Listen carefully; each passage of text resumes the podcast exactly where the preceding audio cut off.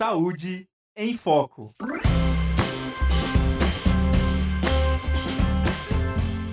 Olá, olá, seja bem-vindo, seja bem-vinda à Rádio Ninter, a rádio que toca conhecimento. Estamos começando agora mais uma edição do programa Saúde em Foco, o programa que fala da saúde em todas as suas mais variadas formas. Bom, vocês já me conhecem, eu sou a Bárbara Carvalho, lembrando que eu estou aqui com vocês toda terça-feira às 13h30 e também lembrando que o nosso programa é uma produção né, em participação com a Escola de Saúde Única aqui da Uninter.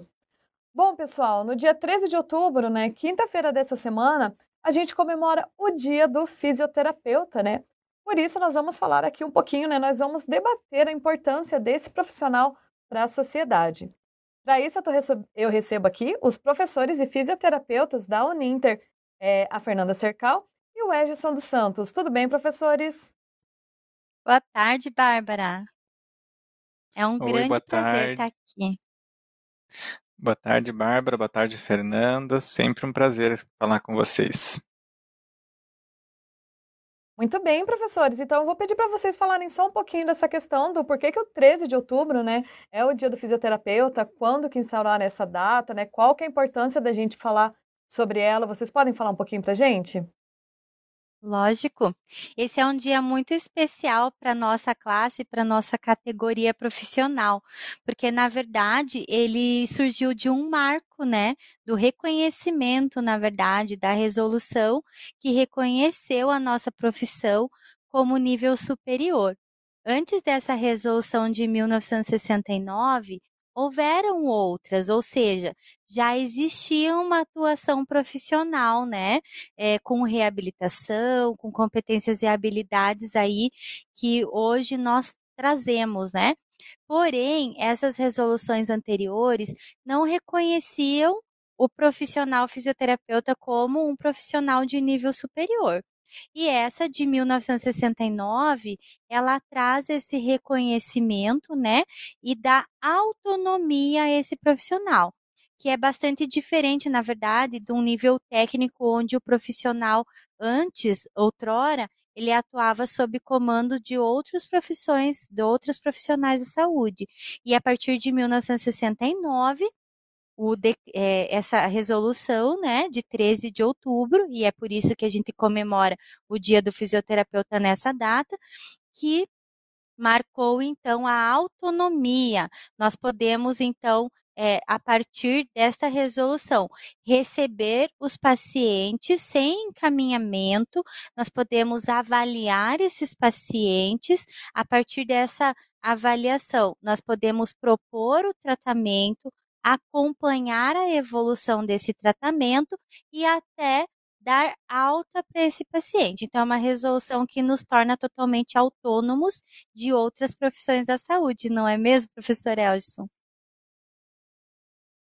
Sim, com certeza. É, pra, como você falou no, no início né, da, tua, da tua fala, é uma data que para a gente é muito importante e realmente a gente comemora de verdade, né? A gente tem aí é, em setembro que comemora-se o dia da fisioterapia, dia mundial da fisioterapia, mas no Brasil realmente a, a, data mais marcante é no dia 13 de outubro, né?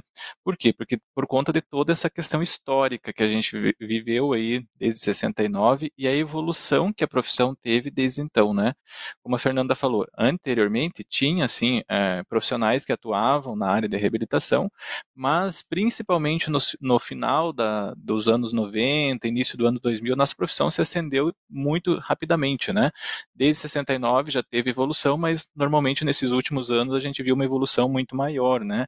E nos últimos dois anos, especialmente, a gente teve aí um, Uh, vamos colocar aí um, uma ascensão bastante grande, principalmente na fisioterapia hospitalar, fisioterapia respiratória, fisioterapia unidade em terapia intensiva, por conta da pandemia. Então, veja, é uma profissão relativamente nova, né, Fernanda, que a gente fala, né, que é dentro da, dentre as profissões na área de saúde, é uma das mais recentes, né, mas que tem muito ajudado a população e tem muito ainda a crescer, inclusive em questão de mercado de trabalho. Isso mesmo, professores. Eu gostaria já de dar boa tarde para o pessoal né, que está acompanhando aqui a gente tanto no YouTube quanto no Facebook. Lembrando que estamos ao vivo, tá bom? Então, se você tiver algum comentário, alguma pergunta que queira fazer, eu repasso aqui para os professores, tá bom? Mas falando em pergunta, agora eu queria saber de vocês, que vocês comentassem um pouquinho para gente sobre as especialidades, né, do fisioterapeuta, sobre as suas competências, né, do seu dia a dia. Podem falar um pouquinho para gente? Claro que sim, Bárbara. Então, esse ano, né, a partir de 1969, nós completamos 53 anos de regulamentação da nossa profissão. E a partir dessa regulamentação foram surgindo essas especialidades, tá, Bárbara? Hoje, é, as especialidades reconhecidas, aquelas que já têm resolução pelo nosso Conselho Federal são em número de 16, tá? E essa 16 aconteceu, inclusive, dentro desse ano de 2022.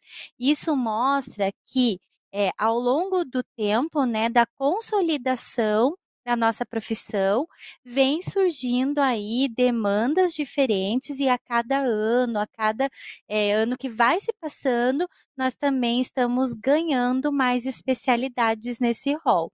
Hoje nós temos, por exemplo, um fisioterapeuta que atua é, especialmente com a fisioterapia aquática, por exemplo, nós já temos profissionais que trabalham apenas com as doenças cardiovasculares, é o fisioterapeuta cardiovascular. Nós temos também o profissional que trabalha com é, as disfunções do tecido tegumentar, que é a pele. Nós chamamos ele de fisioterapeuta em dermatofuncional. Nós também temos o fisioterapeuta que atua nos esportes, ou seja, é, o fisioterapeuta esportivo. Nós temos o fisioterapeuta que trabalha com a melhor idade, então atuando em, em geriatria e gerontologia, que é o fisioterapeuta em gerontologia. Nós também temos o fisioterapeuta do trabalho, o fisioterapeuta que atua nos distúrbios neurofuncionais do sistema nervoso. Nós temos também já profissionais que atuam especificamente com as doenças oncológicas.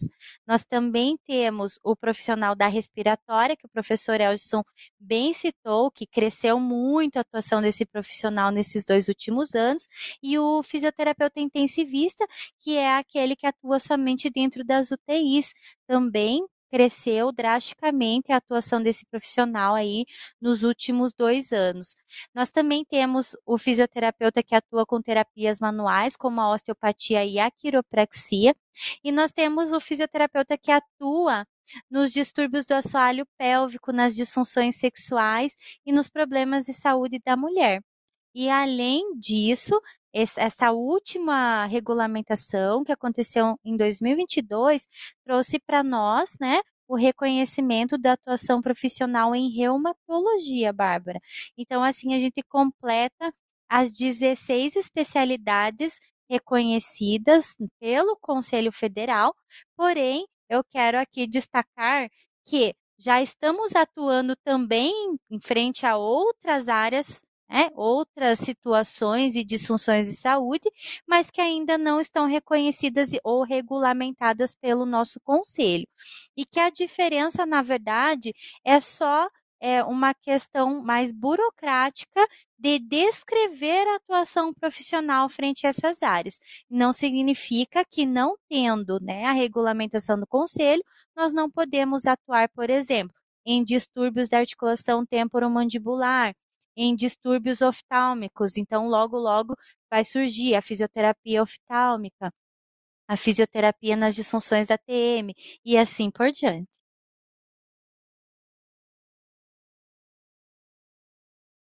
Não sei se você comentou ali, Fernanda, porque são várias, né? Mas eu quero destacar uma que eu sou, que eu fiz a minha especialização, né? Que é a fisioterapia do trabalho e ergonomia, né? Que a gente, é, a ergonomia não é uma especialidade da fisioterapia, ela é multiprofissional.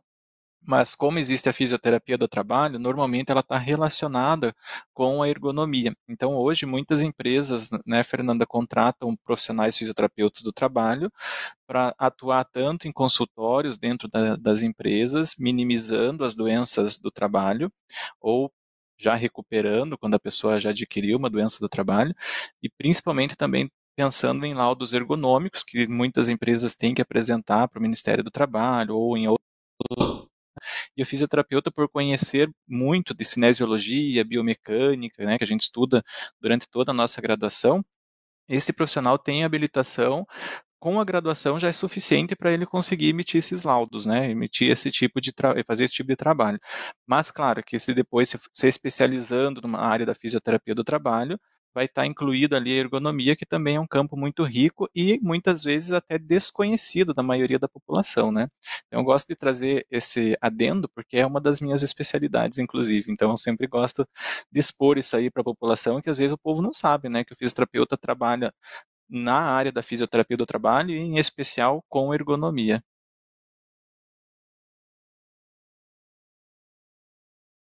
Perfeito, professores. Nós estamos tendo interações aqui no caso. Eu tenho uma pergunta aqui no Facebook, eu queria passar para vocês, mas eu queria relacionar ela com a função do trabalho do fisioterapeuta com outros especialistas, né? A pergunta é da Deleuze Dartora. Ela comenta que ela teve problemas na cervical, desgastes da cartilagem entre as vértebras. O médico sugeriu, então, que se fizesse algumas sessões de fisioterapia mas a terapeuta, por conta própria, resolveu fazer agulhamento, que é feito com as mesmas agulhas de acupuntura, mas a técnica é outra. A pergunta dela, no caso, é se pode ser feito sem a concordância do médico. Então, isso que eu queria que vocês trouxessem um pouquinho de como que é o trabalho do fisioterapeuta contra, quanto a isso, né? Se a pessoa pode ir direto ao fisioterapeuta, tem que passar por algum outro médico antes. Como que funciona? Bárbara, existe uma autonomia profissional. Mesmo o médico pedindo uma relação de é, recurso, utilização de recursos ou até mesmo exercícios, ele não é o profissional mais indicado para, é, na verdade, dizer o que deve ser feito. Porque quando uma pessoa vai ao fisioterapeuta, o certo é que o fisioterapeuta avalie essa pessoa. E é a partir desta avaliação cinético-funcional que a gente chama, né? É, não é um diagnóstico médico que a gente dá, é um diagnóstico do movimento, é, da funcionalidade dessa pessoa. Então, a gente faz uma avaliação para obter esse diagnóstico cinético-funcional. E é a partir desse diagnóstico, nós somos os profissionais que devemos, então, escolher qual nós vamos aplicar a partir dessas disfunções apresentadas, tá? É, isso não pode gerar um conflito com o médico, porque nós temos então essa autonomia para reconhecer quais são as disfunções que esse indivíduo está apresentando e a partir dessa, desse diagnóstico, então, é, obter né, a melhor metodologia de tratamento. É a partir desse diagnóstico que nós vamos escolher qual é o recurso que nós vamos usar, qual é o método de tratamento, né? E aí a gente também tem a função de reavaliar, ver se esse método está tendo o efeito esperado e se não estiver tendo, alterar ou fazer a mudança, a evolução desse paciente.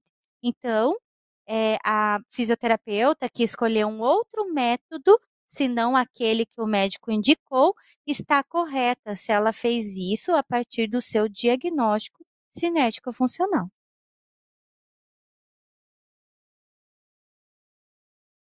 É exatamente, né, Fernando? Inclusive, é bem importante isso que você colocou, porque realmente o profissional é, fisioterapeuta ele tem essa autonomia, né, Fernando e Bárbara, para a gente conseguir avaliar e muitas vezes até mudar de fato o que o médico colocou ali como indicação. Que vamos pensar da seguinte maneira: o médico fez a avaliação clínica, ele fez a indicação de medicamentos, indicação de alguma pomada, se for necessário, né, enfim, o que ele considerar que a parte clínica seja suficiente.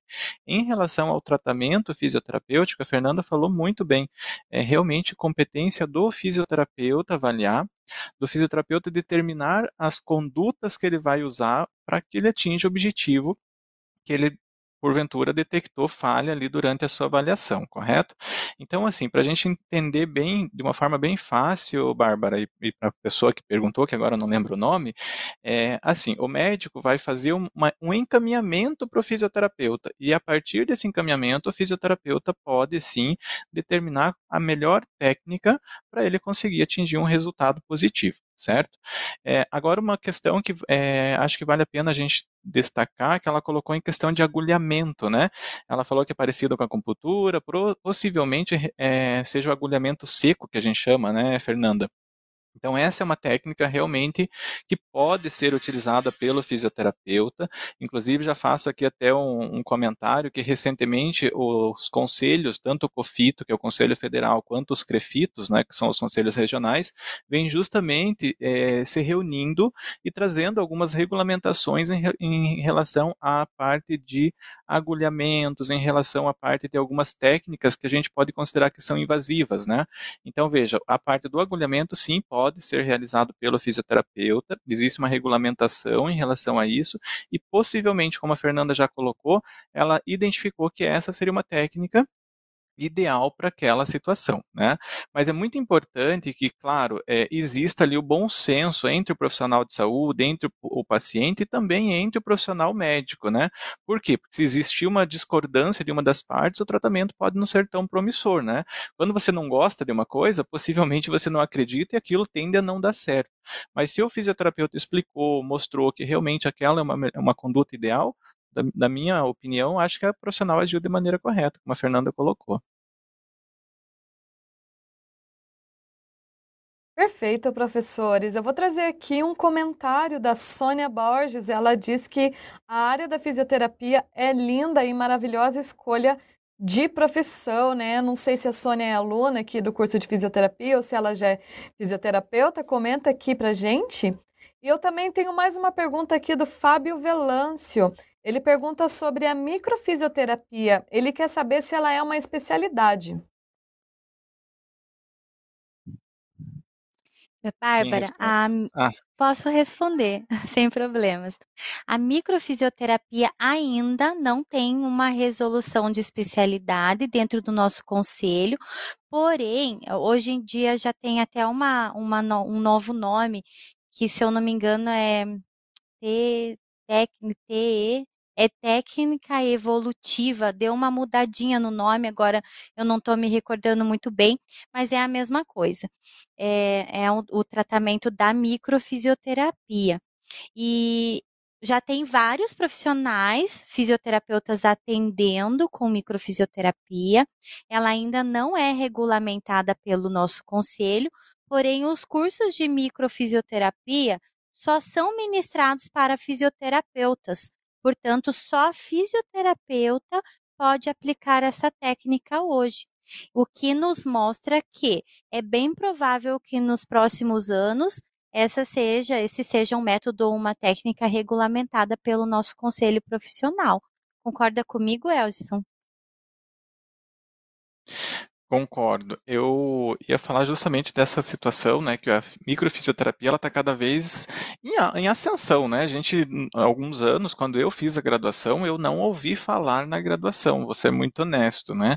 Por quê? Porque ela é muito nova se existir, existia em pouquíssimos países ou pouquíssimas regiões, né? E hoje, né, Fernanda, a gente já tem inclusive uma disciplina no curso de fisioterapia que mostra as inovações, as novas técnicas, porque eu sempre gosto de trazer isso para os alunos, que a ciência ela é mutável, né? Coisas que a gente nem pensa em estudar hoje, daqui a alguns anos talvez a gente esteja estudando.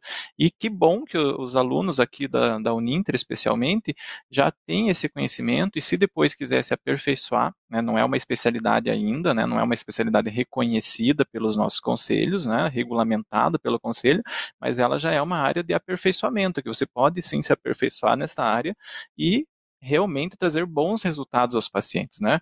Eu sempre gosto de destacar uma situação, Bárbara, da seguinte maneira que a gente da fisioterapia, eh, nós costumamos ser bastante ecléticos, né?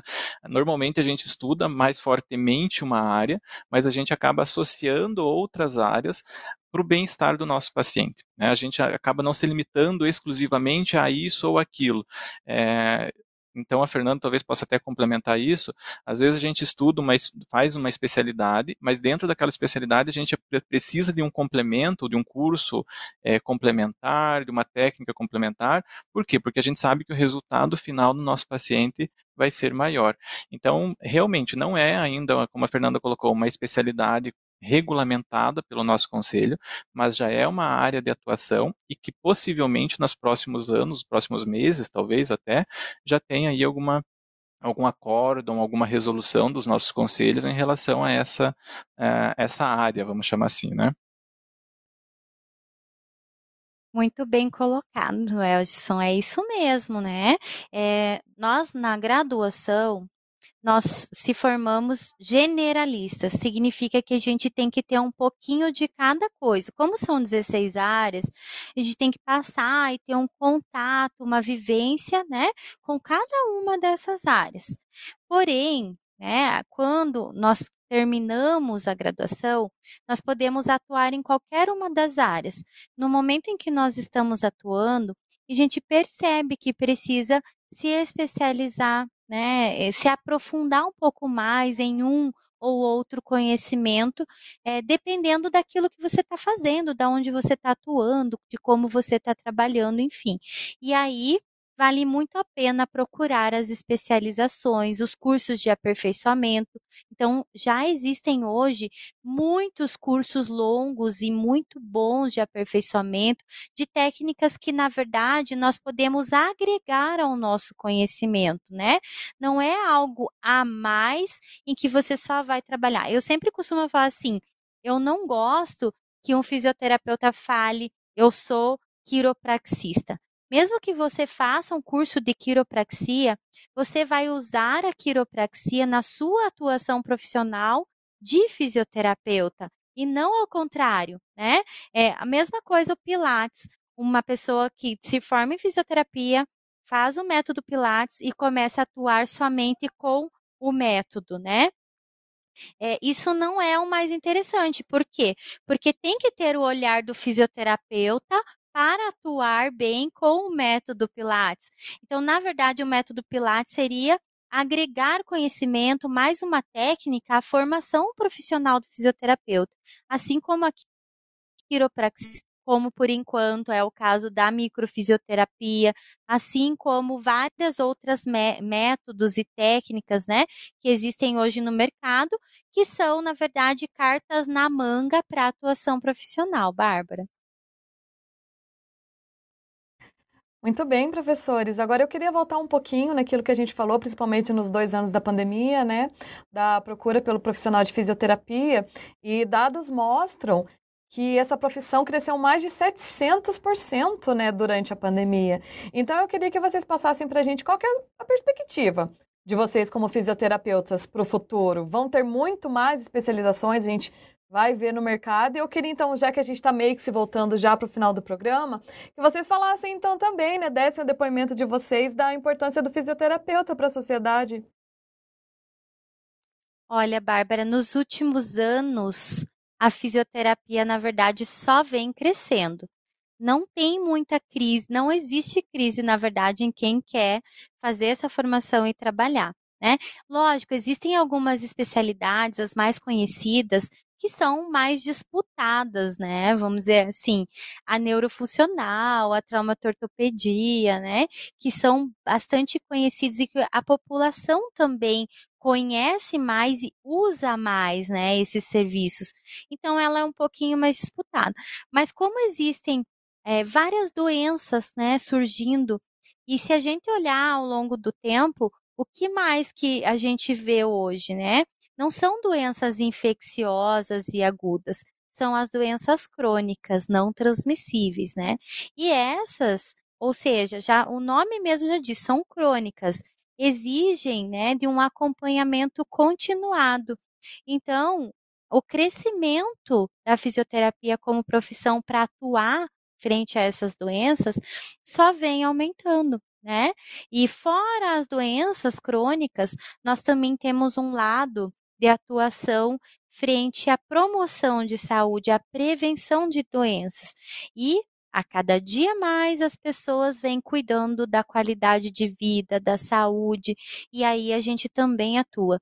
Então, o futuro, na verdade, da fisioterapia, pensando e que a população vem envelhecendo cada vez mais, pensando na longevidade, né, dos indivíduos enquanto ser humano. Então, a expectativa de vida só vem aumentando ao longo dos anos Hoje nós temos uma expectativa de vida é, próxima aos 76 anos de idade.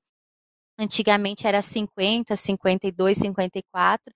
Então, tudo isso faz com que a fisioterapia seja realmente uma especialidade, uma profissão bastante promissora frente ao mercado né, de trabalho e à saúde da população. Então, eu vejo um futuro, na verdade, brilhante é, para o profissional fisioterapeuta, principalmente para aquele que não tem medo de inovar, que não tem medo de ir para uma área mais nova, de criar recursos, de criar técnicas.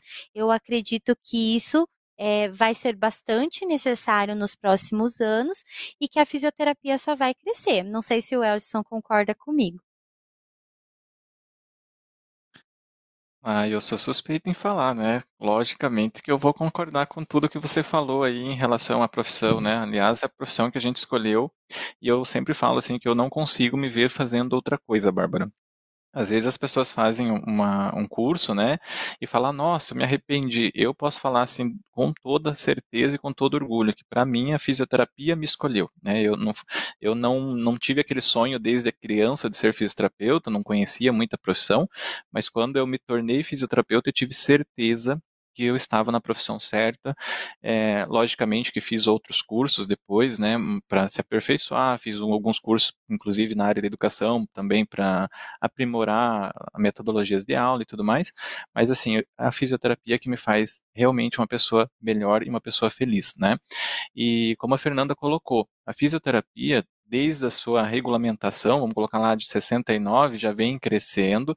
A gente tem momentos em que uma área realmente acaba se destacando mais, né, ficando mais em evidência, vamos colocar assim, porque para a população em geral, a fisioterapia é muito reconhecida na área da ortopedia e neuro, como a Fernanda colocou. Mas na pandemia, por exemplo, a gente teve aí evidência da área hospitalar, fisioterapia respiratória, fisioterapia em terapia intensiva mas as demais continuaram. Né? Eu não trabalho na área da física hospitalar, não trabalho na, não trabalho na, na, UTI, mas meu trabalho como fisioterapeuta durante a pandemia permaneceu. Né?